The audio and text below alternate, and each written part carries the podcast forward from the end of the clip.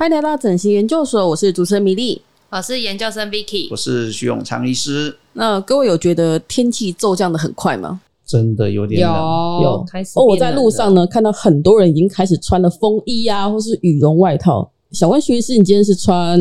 哎，你看你就已经知道我穿的小马哥的风衣啊，走路一路这样飘飘过来。哦哟，是下车一开始到这边甩吗？哎，我就很想像小马哥啊，可是就是 只有风衣可以，难是真的，全身只有风衣可以看。好好 好哦，那我们今天进入主题。嗯，那天气变冷了之后呢，整形的旺季也就是快要来临了，就是蛮多的听众呢都会选择这个时候来。执行就是抽脂手术。那我们今天呢，就是要来帮大家复习一下抽脂有没有哪一些事情需要注意的，以及呢，你去诊所咨询前应该要有的正确观念。那我们先请徐医师呢，先跟听众简单的介绍一下浅层脂肪跟深层脂肪的位置有哪些部分。我们身体的脂肪哦，就是全身都有嘛。那一般我们医生会习惯把它分成深层跟浅层。嗯，啊，那其实中间就是有一层薄薄的筋膜在分隔啦。哦，那当然，我们的身体大概就像我们的书本一样，哈，一页一页一页。如果你仔细去看哦，你从表皮、真皮再下去，哎，就慢慢就会有一些筋膜出现。那我们在抽脂的时候呢，以前的医生哈，各位知道吗？我们的抽脂手术并不是整形外科医师发明的。嗯，抽脂手术是。皮肤科医生发明的哦，就是意大利的皮肤科医生，这个跟教育系统有关系啦。对，发现说意大利人他们在读书的过程里面是没有笔试，他们的考试全部用口试。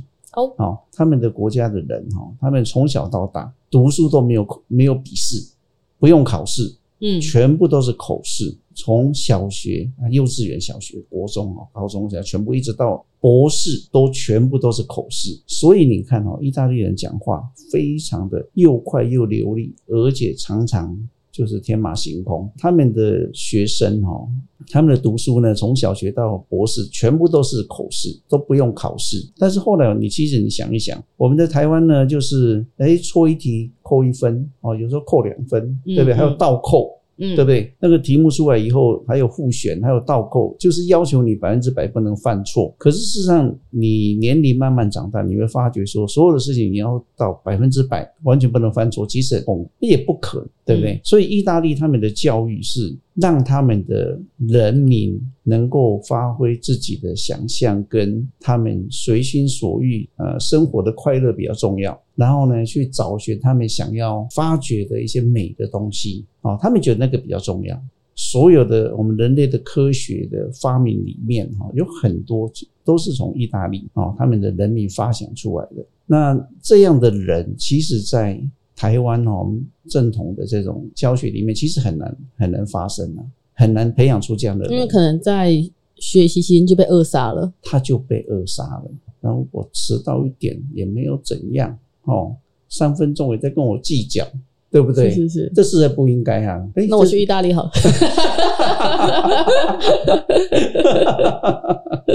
为为什么又突然讲到这个？为什么又突然讲到这个？好，那我们在没有这个还没有这还没有讲完啊？对，是。哎，你题目是什么？对，呃，浅层脂肪跟深层脂肪位置。按你你说，因为由来是从。意大利的意大利的皮肤科医生呐，因为其实他们的皮肤科医生就想说，如果你要把脂肪拿掉，哎，我们是不是用那个抽吸器把它抽掉？嗯哼，哦，这种 low end 的这种想法怎么会发生呢？对不对？在我们外科医生的想法里面，就是要一层一层把它切掉，就像切猪肉一样，对不对？嗯、要。开刀进去，然后打开身体，然后把它一层一层切掉。我们我们想法是这样的。可是你看，在那样的教育制制度下面呢，意大利人就想说：哎，我可以用吸尘器去吸这个地地板的这个脏东西，我是不是可以用一个抽吸器去把这个脂肪抽掉？对，一样的原理可以套用在其他事情上。对，他就是这样，他就是这样做，而且他是这样想，而且他也真的去去实验了哈。我想第一个在他身边的朋友应该很倒，应该一定是被他自己抓去做实验。嗯，好，先吸一波来，先吸一波来看看哈。哎，后来发现说，哎，真的肚子就变小了。嗯，但是我们都可以想象得到一定很痛。可是呢，这样的想法其实后来就慢慢被落实了。整那整形外科医生发现，哎，有人在搞这个东西哦，而且看起来效果还不错，所以就加入外科的想法，那就开始发展了这个抽脂手术啊。想法是有了，好，是由皮肤科医生发想哈。那整形外科医师当然后来就慢慢慢慢就开始去去发展了，把外科的观念无菌呐，哈，然后。这个身体的一层一层的这个观念啊，后来又再发展出本来是干抽嘛，哦，后来又发展出这个湿抽，打水进去，止血剂进去，然后把它东西变成膨胀以后再抽就可以更精细嘛。那后来呢，又发现哎，大管子抽。抽得很快，可是凹凹凸凸的，又把它的管子把它变小，甚至后来大家越做越精细，连那个管子都把里面抛得非常光。好像我们有一个仪器公司哦，他就说我的这个抽脂管呢，里面把它打磨得非常的光亮，让脂肪经过的时候非常顺畅。那他还用放大镜给我们看，说哇，里面的管子非常的光亮哈，不会有倒钩哈。嗯哼哼。一次卖你一万五千块美金吗？台币啦。Oh, OK，Yes。一般的这种抽脂管大概八千到一万，他就卖到一万五。是，而且人家的是很大只，他的小小一只。他说：“哎，我打磨的非常亮。”哎，后来果然在台湾卖不出去，卖的人少了。嗯哼。那可是呢，这个抽脂的这个管子也改善了。那后来有很多的医生就想说，诶，那我是不是就把它用其他的方式，比如说用超音波，啊，先把脂肪震碎，用了体体内的超音波，他就把这个一个金属管，哈，然后用超音波震荡器，他想说这个超音波进去把这个脂肪震碎，啊，然后再把它抽出来。会比较更精细，所以有所谓的超音波溶脂。他想说，那你用超音波，那我就用镭射啊。他用卢雅各镭射，用一个光纤哈，他就把它戳到身体里面去。那这个光纤呢，把这个镭射光打进去以后，脂肪碰到这个镭射光就会碎裂。嗯哼，它就跟超音波是一样的。嗯，而且后来他还发觉说，这个还有热啊，这个镭射光进去以后，脂肪爆裂，它还会有热。哎，他想说热。就会刺激胶原蛋白，他就说：“哎，这个可以紧实皮肤哦。”有没有紧实皮肤啊？有啊，看起来是有了哈。但是，但是这又不不由得让我们想起哈，我以前在。当实习医师的时候，我们到台北，然后就台北那时候还有西门町嘛，西门町有个，现在也还有，有个没有？那时候西门町前面有个中华商场，中华商场对面有一个百货公司哈。那百货公司里面呢，我们就跑去逛嘛，就看到有一个特卖店在卖那个德国的那个刮胡刀，嗯哼，哦，他在那边哇，带了一个麦克风在那边宣传说，我这个刮胡刀是一个特别。厉害的刮胡刀，因为它刮的时候呢，它还会发生热，那个热呢可以让你的毛孔扩张，然后呢就会比较舒服，然后比较好刮，所以我就很高兴，就买了一个刮胡刀。隔年我再到台北去的时候，哎，那个人还在卖哦，他说去年呢这个刮胡刀呢是有问题的，它会发热。现在我们把这个发热的问题克服了，以前那个发热其实是故障的。我买那个是 是瑕疵品，因为会发热，对，弄没两下就会发热。后来他说那个问题后来找出来的有一个 bug，嗯哼，他把那个 bug 拿掉了。新太太的你看凉凉的，你看。凉感，从头到尾，你看你没有热热的感觉，毛孔收缩，你看刮起来毛毛不会一直凸出来哈，很好刮，根本就是在腐烂我们的。那所以你看哦，在整形外科哈，比如说现在市面上嘛。呃，超音波溶脂啊，我们刚才讲的体内超音波溶脂有没有？对，溶完以后，哎，就有人说你体内，那我们弄一个体外的，拿一个圆圈圈有没有？从体外发射这个超音波，然后呢，在肚子上滚滚滚滚滚，它会把那个脂肪把它打碎。理论上啊，好，那叫体外超音波。那体内完了，体外超音波再来呢？好，镭射溶脂在体内嘛。后来就有人说，那我们来弄一个叫做体外超音波。可是呢，他把病人的肚肚子哦，整个用那个那个一个束带啊，把它束起来啊，脂肪堆积以后，然后用体外超音波去打。哦，他先把就是客人的脂肪集中在一个。推到中间，然后集集中处，看着我的肚子，我对着那个集中处，然后然后再用那个穿过去，然后凸起这样，对，这个这个说真的，我们整形外科还有一个医生自己跑去让他打过哈，嗯，然后打了就像那个哀哀叫，有没有？啊，整个就就很痛嘛，那效果因为就集中在那边啊，效果又不好，就就打了以后就没有多久嘛，但是也就卖了一阵子啊，嗯，后来又发现说这个脂肪呢，在这个寒带地方哈，经过一定的温度哈，它会那个脂肪细胞会坏死，嗯哼。哎，冷冻溶脂，嗯，有没有看过？我们对面前面的那个十字路口不是有个冷冻溶脂，有没有？对对对。又有人发明冷冻溶脂，它是一台机器哦，嗯，把病人绑在那个手术台上面，然后就这样拉起来，有没有？嗯，然后用一个冰冰的东西冰你的肚子，哎，还真的效果不好哦。好还是不好？效果还是很好，不好是不是？结果没有。你看嘛，这这种东西出来一阵子就没有了，都是效果不好嘛。哦。对，可是呢，这个我们的消费者就是勇敢的一直往前冲，有没有？多方尝试。对，那这些东西其实你去找，那他们发明这些，哎，最近还出来一个新的。你说冷冻溶脂之后，又出来一个叫那个电浆抽脂机吧？嗯哼，它就是用用一个 RF 哈，然后一一支管子通到里面去加热，它把那个脂肪溶解，然后再把它抽出来。嗯哼。对，我们现在听起来就是，哎，你看嘛，年轻的医生去听就会觉得说，哎，这个厉害厉害的哈。但是你看我们这种已经老头子哦，我们就听，你看我们从那个以前我们一开始的哈，经历的时代，皮肤科医生哈，然后又弄成体内超音波，又弄成体外超音波，用的镭射溶脂、冷冻溶脂，又把肚子挤挤起来，嗯哼，哎，现在搞一个电浆，你说我会我会上当吗？电浆拉皮刚刚有提到嘛，那我可以再帮我补充一下原理的部分吗？我们平常知道物体有三态嘛，哈，有固体、有液体、有气体嘛。嗯哼。那另外有一个状态就是离子态，哦，那就是第四态。好，比如说物体的第四个形态。这什么叫离子态呢？就是说你把一个呃，我们说超能电浆来讲哈，它是把那个氦气，把氦气呢加热。好，叫用那个射频哦，我们叫 radio frequency 哈，用那个射频呢去把它离子态把它制造出来。好，那这个。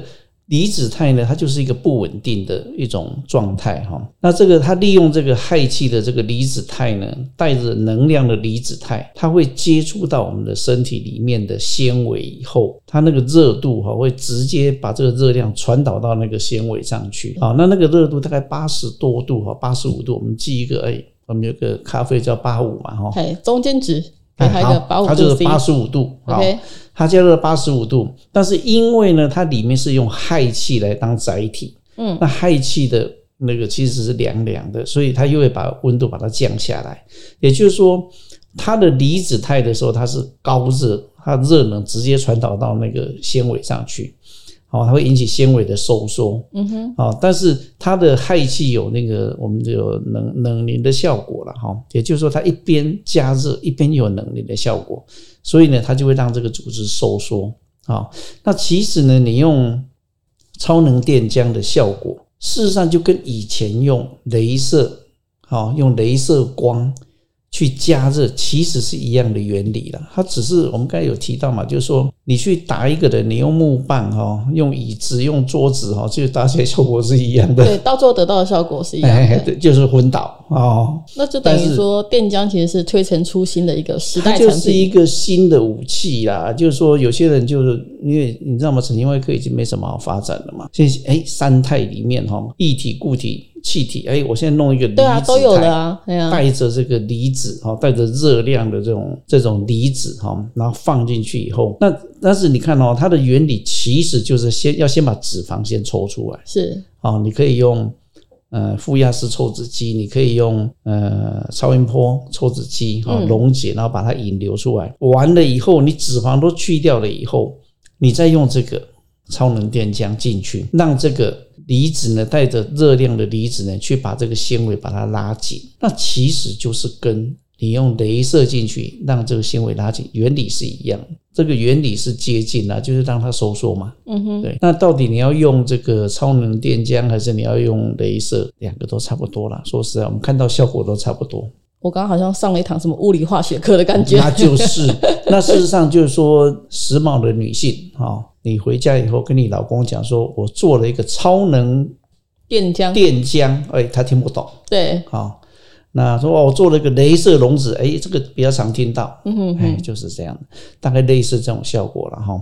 OK，那超能电浆大概就是一个新出来的东西嘛。它是近几年还是说就是今年才出来的啊？我们今年才在学会里面看到这个东西，今年今年的美容外科医学会才在会场看到这个这台机器。但是，因为你要知道哈，这种东西要出来以前，就是跟我们在做研究一样嘛。嗯，大概去年就已经进来了，然后呢，就在几个诊所里面试用曝光这样。对，然后现在慢慢的就会有医生出来说：“哦，可以叫贺，好这样。” OK，把它变成趋近主流的感觉。医生帮我补充一下，说它的风险问题好了。因为事实上，电浆它是高选择性，嗯，它就是一个热能哈，所以它的热能会到八十几度。啊，八十几度你知道吗？在人体上，对，在人体上哈，事实上它是一个很高的温度，然后我们的蛋白质大概五十多度就会变性嘛，嗯，那它到八十几度，但还好它就是有一个冷却系统，所以呢。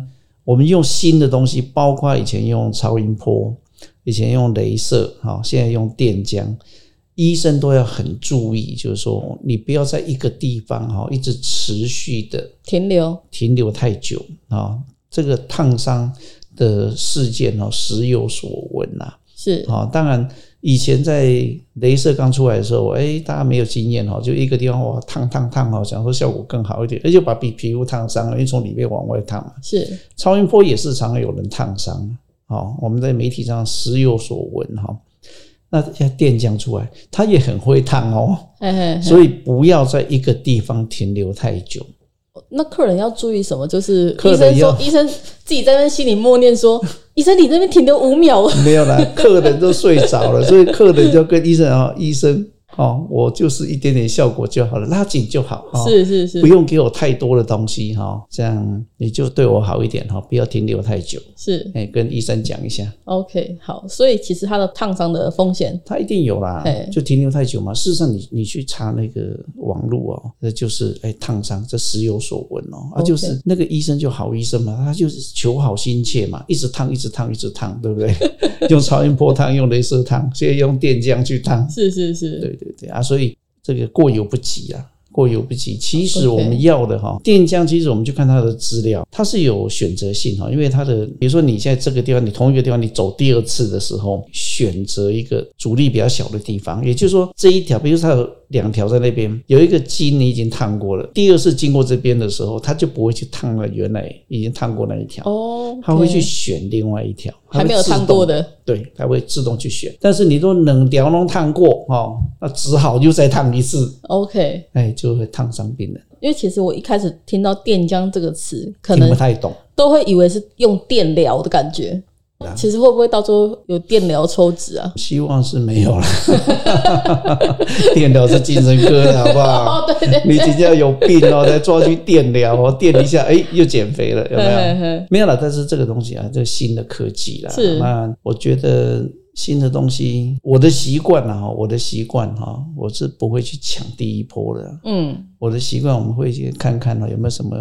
副作用啊，有没有什么问题哈？我们才会去做一个新的尝试的。因为事实上，你把这种新的东西哈，当然观念是很好。他说啊，他有高选择性哦，有时候这个厂商说的这个非常非常好哦，完全没有副作用。医生还是采一个先采一个大数据的概念，还是要观察啊，你还是要很理智的去看看这些。因为事实上，你看从以前到现在，关于抽脂，我们这提到的抽脂这个历史里面有各式。各样的东西拿出来，好，你抢太快，有时候到时候医生跟你说啊，对不起，厂商也没有讲，那就很麻烦。嗯哼，嗯，OK，好，所以它还是算体内，体内，体内，它是有有一个电浆投进去，绑点数。哎，这个是厉害了，这个就是商人。我觉得医生就是被商人，现在的医生就是被商人操控。你们有没有看到那个那个木偶的？有没有？嗯、医生就是被这商人控制的。对，那现在最近拉出来，你我看前面就我们诊所附近啊，也出现了一个电浆什么。那这个东西就是一年会出现一次。我觉得消费者应该要好好的看清楚了，关键是在把脂肪抽出来是关键。对，其实如果好好做，不会花很多钱，不用花很多钱，又安又安全。好，那其实还是没有回答我们的问题。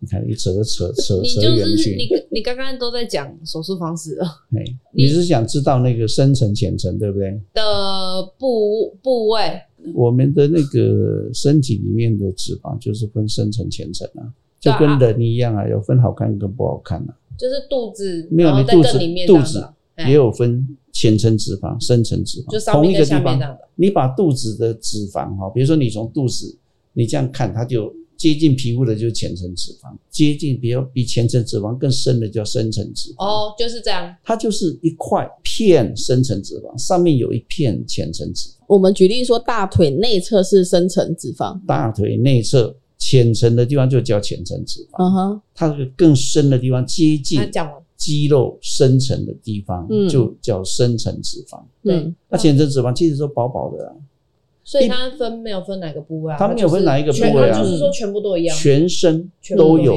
深层脂肪，都有浅层脂肪。那徐医师，请问浅层脂肪跟深层脂肪分别可以用哪一些手术方式解决？深层脂肪呢，就是简单的，就是用负压式抽脂机就可以抽掉。嗯，对。浅层脂肪比较麻烦，浅层脂肪呢，因为它是薄薄一层，而且比较比较硬，比较致密，所以呢，我们用负压式抽脂机，基本上我们不太去动浅层脂肪。嗯。可是如果你一个抽脂手术，你要它得到很好的效果，你的深层脂肪抽完以后，浅层脂肪还是要去抽。嗯。效果才会比较明显。所以呢，如果你用负压式抽脂机，你要去抽浅层脂肪的话，你必须要把压力调低，然后用很细的管子，嗯，很细的抽脂管，嗯哼，去抽，用低的压力去抽。其实你们有没有注意到，我们的抽脂管哦，它有它的开口有方向性。比如说我在这个我的管子这样，对不对？哈，嗯，它上面这边是密实的。它的管子都集中在下面，所以我们在抽的时候，我们会习惯把这个倒过来，倒过来，接近上方的地方我们是不开口的。也就是说，你不要去这边开口去刮那个浅层脂肪，去刮了以后就会变成一个凹陷，嗯哼，一条一条的凹陷。嗯，好，这是第一个。第二个就是把压力把它减小，不要用那么大的压力。OK，对。就那一层比较致密嘛，然后比较薄嘛，所以我们在抽的时候，第一个要用很细的管子抽嘛，嗯，然后这个压力要调低啊，然后这个开口尽量不要朝着这个皮肤的方向嘛，就是你可以我们在抽的时候，我们习会习惯去旋转这个抽脂管，嗯哼，啊，那当然现在还有镭射溶脂，我们刚才提到镭射溶脂、超音波、超音波哈，体内超音波、体外超音波，还有现在所谓的电浆都可以。用这个，因为它其实就不是不是抽了，它是一种把脂肪破坏。哦，你用光纤，光纤就细细的嘛。哦，我们用光纤进去把它浅层破坏。哦，破坏以后，然后再把它引流出来就好。那那个表皮就不会凹凹凸凸的。是，所以我刚才讲到几个都可以用做在浅层。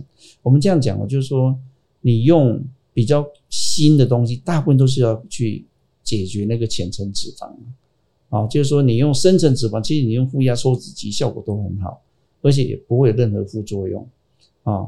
但是你要得到更好的效果，更浅层的效果，那你要它更瘦，你就必须要去动到浅层的脂肪。哦，那个时候就需要比较精细的手术啊，比如说你用细的管子，用负压式的抽脂管，嗯，用超音波溶脂、镭射溶脂啊，体外的超音波溶脂。这些都可以，都可以去破坏浅层的脂肪。甚至哈，你用那个冷冻溶脂，它也可以处理浅层脂肪，因为它你它是从外面嘛，嗯。啊，所以我们现在呃，除了动手术以外，不动手术的减脂也是最近大家很流行嘛，他就说，哎，那我就不要动刀，啊，有没有效果？有效果，可是就不持久，对。对。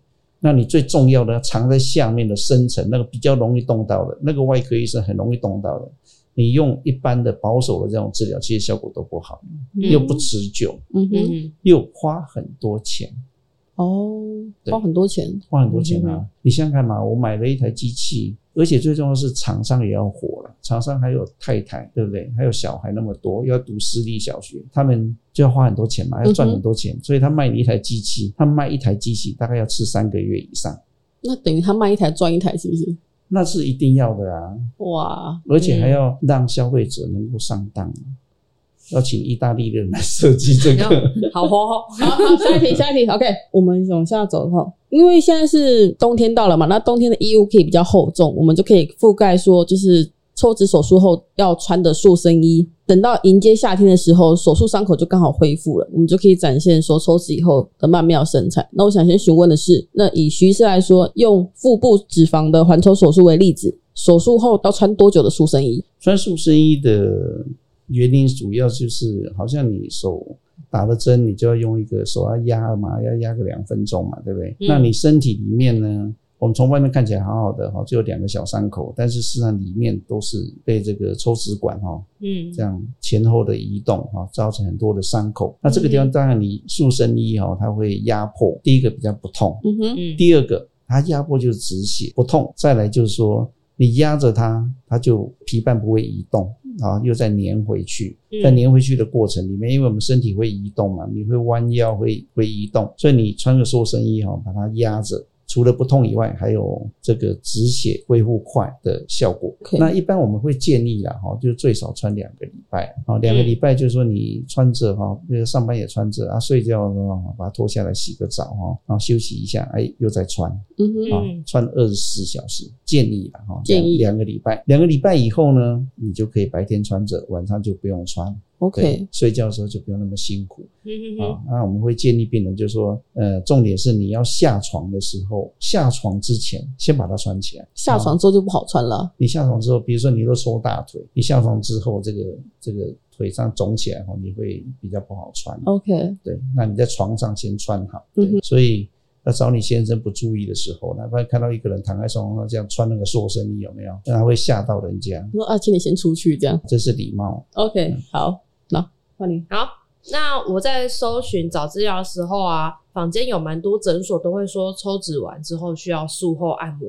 所以就会推荐那个包套的按摩服务。那想要问一下徐医师，说按摩是真的吗？还是说只是想要增加他们就是客人的消费呢？按摩其实是一个必要啦，但是是不是需要一个课程？哈，这是有值得讨论呐。是这个其实跟你的要求的品质有关系。各位知道吗？我们大概在十几年前哈，就是说你抽脂完了以后，就会建议用一台。机器哈，那台机器把你的皮肤吸起来，你要穿他们特制的那个那个衣服哈，有时候穿全身，有时候穿个半身哈。对。然后他那个衣服就是怎么讲，像一个袜子一样哈，裤袜，像裤袜这样穿起来。像潜水衣吗？就穿到从脚底一直穿到肚子这里。OK。然后你就躺在上面，它有一台机器，那台机器哈，就是像那个 MIDI 这个广播开始前你会 rolling 对不对？嗯哼。它就是一个。抽吸器，一个大大的头哈，把你的皮肤吸起来，然后它里面有滚轮，它会一直滚，一直滚，一直这样就像抓的，像按摩按摩机一样。那它就是一个把你躺在上面，然后它就会把你皮肤吸起来，然后在里面这样按摩。哦，一台机器，一个法国的机器，有效，有效。可是就真的，你像手术完这样去抓。要是我也不愿意啊，痛得要死，病人都痛得要死。嘿然后那个、嗯、我们到医学会去啊，他们找一个金发美女啊，躺在上面，然后医生都围在旁边看啊，主要是看那个美女啊。OK，那美女就穿着那个衣服，然后在上面这样推推推，哇，就一直很 enjoy 有没有？就一直一直讲说哇，这很舒服啊，怎样？可是病人一按就哇哇叫啊，楼下北北都上来说哇，你们上面怎么搞的？怎么叫那么大声？对，那、啊、就不舒服嘛。对。可是有没有效？有效啊。它其实，因为你看嘛，你抽脂完了以后，事实上呢，里面会纤维化。什么叫纤维化？就是你的伤口，比如说我们手上一个一个伤口，伤口要愈合的时候，它我们身体会产生我们的纤维母细胞会产生纤维质，它会把皮肤修复嘛。那那个就是会放一些纤维质进去，那里面也就是一样，它会放很多纤维质进去，它会硬硬的。那你在抽的过程里面，有时候会有淤血啦，有时候会有一些会有一些很小的凹凸。突啊，那那个经过这个按摩，事实上是会比较好的。好，现在因为医生的观念的改变哈，我们现在都用很细的管子去抽，然后呢交叉哈，就是说那个抽抽的方向交叉来抽，即使产生的凹凸已经真的很不明显了。嗯哼，那手术完了以后自己拍一拍，拍一拍哈，拍一拍其实就可以了。我们的病人大概就拍一拍。所以徐医师的观念是说，呃，还是要看医生手术的技术去论定说按摩这个必要性吗？按摩是必要，可是要做什么样的按摩呢？对，比如说。你抽的大腿内侧啊，它真的就是有点紧紧的哈。嗯、你你洗洗澡的时候给它拍一拍，哈，自己捏一捏，那个也叫按摩嘛。对，对不对？你去让人家每天去让人家去做按摩，那也是按摩。嗯哼，哼。当然，你如果能够有时间，然后你去用机器，或是让人用手去帮你按摩，那个效果真的是会比较好。就是把它弄得更紧实，更紧实，然后更平整。是，对。哦，好。那其实按摩的观念是正确的，按摩是正是观是正确的。OK，好，那我们下一题。那我们之前已经有提过这一题了，那我们再帮听众复习一下。我们在跟医师或是护理师咨询的时候，可以提出指定我们想要抽多少就抽多少吗？不行，第一个就是安全嘛。我们在这个。数量上面哈，就是说医生在抽脂的过程里面要去计算那个病人的这个体重跟他的，当然你要注身体的状况啊，血压啊，哈有没有血糖的问题啊，你要去算他的身体的水分跟电解质。然后呢，深层脂肪是能拿都尽量拿掉啊，浅层脂肪呢拿个五分之二。就可以了。你还在留一层薄薄的脂肪在在身体上面，你拿的太干净，就是会凹凹凸凸的。嗯哼，对。那我们以前然后以前在我刚开始出来当整形外科医师的时候，那时候的观念是不要超过两千呢，不要超过两千 CC 哈，每次抽脂。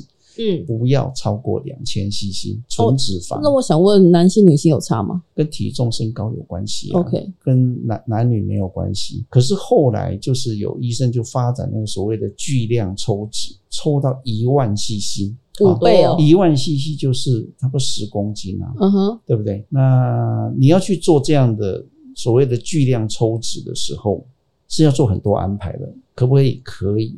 哦，就是说你要去准备，比如说有时候甚至要准备协议，嗯哼，哦，比如说你我们会请病人，比如说有有病人他说啊，我真的很忙哦，这个没有时间，我们会先请病人先提早一两个礼拜来抽他的血液，嗯，哦，把他的血液保留下来，然后到时候抽脂的时候再顺便把他血液再补回去。啊啊有有也有一些有些人说，那我不要用自己的血液，那他就会用捐血中心。是。啊，但是捐血中心的血呢，他就不能让你备用。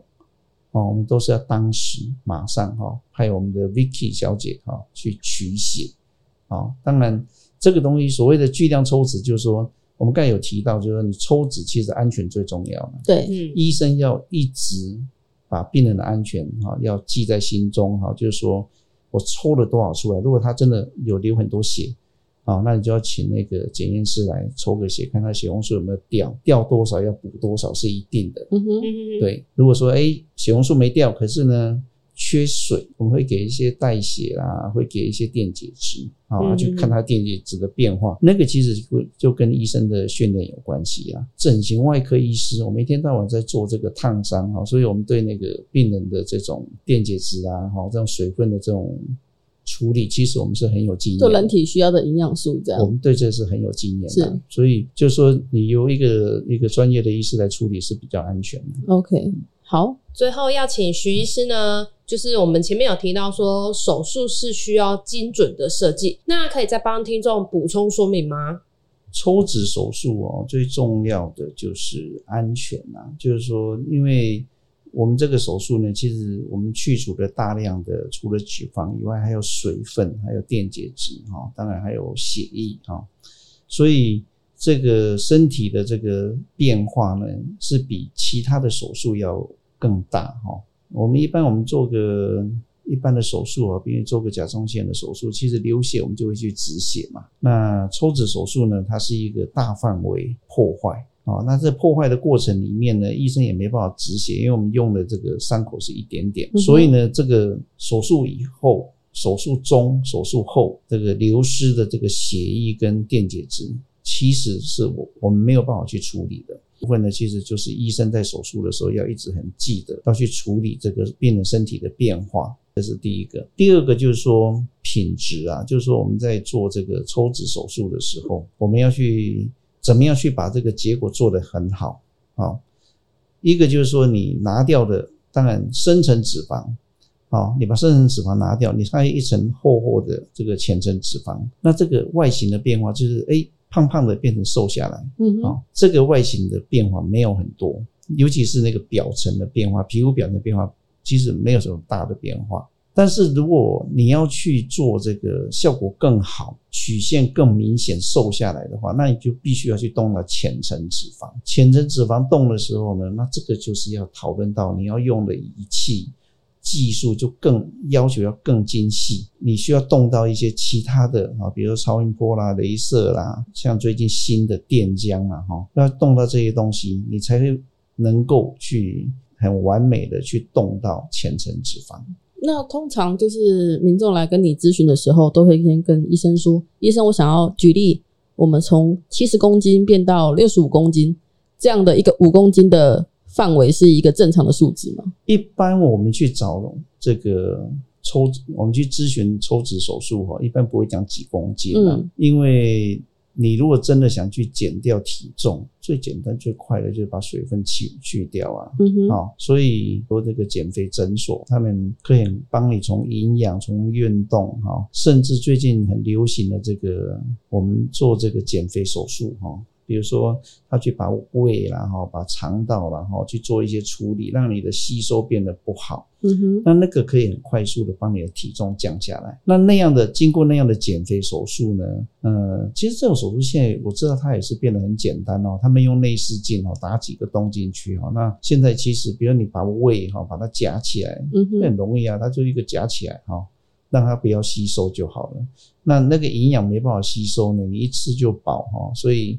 你就很快速的，你没有吸收，很快速的就会瘦下来。嗯哼，那那样子瘦下来的人又变成另外一个问题，因因为他。没有吸收嘛，营养不够嘛，他的皮肤就会松弛，衍生性的问题，衍生性出一个皮肤松弛的问题，那那又是另外一个新的手术，就是整形外科医生要去处理那个皮肤的问题，嗯，啊，松垮的皮肤的问题。是我们除了营养安全以外，啊，再来就是我们在做设计的时候，比如说我们的抽脂其实分成身体的抽脂。还有分成脸上的抽脂，脸上的抽脂要更精细。脸上的抽脂呢，一般来讲，它深层脂肪跟浅层脂肪基基本上都混在一起，所以它一开始就要当做浅层脂肪的去处理这种标准来处理。嗯哼，如果说身上的脂肪，还有一个最难抽的就是小腿。哦，小腿的部分，小腿呢，它大部分都是就两根大骨头嘛，是两根大骨头，再就是肥厚的肌肉、脂肪。你真的要抽小腿，那就把它当做浅层脂肪来抽，是，那也是需要很精细的这个管制，还有用比较特别的仪器去抽。嗯哼，对。那好，刚刚徐师提到说，我们不能用公斤数去换算嘛？一般来跟你咨询的听众，他们会怎么样跟你沟通？我们一般都会，其实抽脂效果最好的几个地方啊，哈，我们现在知道哈，我们我们看到了，哎，效果最好的大腿外侧啊，这个大腿外侧这个我们说的马鞍带哈，是，然后肚子啊，还有手背啊，上背这里啊，还有有一些人，有些女孩子很讨厌她的后背这个虎背熊腰哈，这个去抽效果也都不错。好，那效果最差的是小腿了。小腿，小腿，脸上的抽脂呢，效果一般也都不会很好。脸上的抽脂，因为我们脸上其实我们脸人的脸是有表情肌嘛，是。那你表情肌呢，它就很浅，你去抽它以后，表情肌就会怪怪的，会因为纤维化以后，那个样子就会怪怪。脸部的话，通常是抽下巴吗？还是？其实我们全脸都抽，全脸都可以。那那个东西，也就是说。病人的要求有时候我们是使命必达嘛，没错没错。那可是呢，如果说他真的说脸上哪里哪里哈，我们就会去画出我们要抽的位置，去评估里面有没有脂肪。好，比如说像我们最近常做的就是我们的脸颊这边有一个叫有有一块脂有一块脂肪哈，脂肪球在这个脸颊的。内侧的上内上方这里啊，那有一些人就是那边会掉一块凸的，好像含了一块那个糖果在脸颊这边哈，那我们就会从脸颊里面哈黏膜的样切开，去把那块油把它抽出来。就是变成从嘴巴从嘴巴里面进去把它拿出来。OK，所以这个东西其实审美观每个人都不一样啊。那医生就是在安全的范围里面，是，比如说我们有些东西是不要碰，比如神经不要去碰它嘛。颜面神经你去碰它，它表情就会怪怪的，对不对？那我们再经过这个安全的位置，去把它不喜欢的位置把它拿掉。好啊，比如说我们最近常做的就是下巴的抽脂嘛。对啊，那下巴抽脂又遇到一个，就是我们的下巴这个脖子上它有一个扩颈肌，有时候是那一块肌肉的松弛的问题啊，所以。除了脂肪以外，你还要去处理那个阔颈肌的问题，就是我们上一集谈的那 Nefertiti 啊，嗯哼，下汗腺，下汗腺，那就其实说不是一个单一抽脂就可以解决的问题。下汗腺，下汗，哦，真的、哦，对，下汗，好，你是，是想讲下汗腺？好，下汗腺不是单一抽脂就可以解决，它其实还还有多衍生的问题。对，那那个就是医生的专业了，就要跟医生讨论。OK，嗯，好，麻醉要讲吗？麻醉其实，我们我们上一集有提过啊，就是说我们抽脂有分成多次局部麻醉嘛，而也可以一次全身麻醉，一次把它处理这样。是，那这个东西其实就就跟医生讨论了吧。如果喜欢我们的节目《整形研究所》，请多多在你收听的平台按下订阅，并给五星留言，让更多人知道这个节目。那我们下期见，拜拜拜拜，拜拜。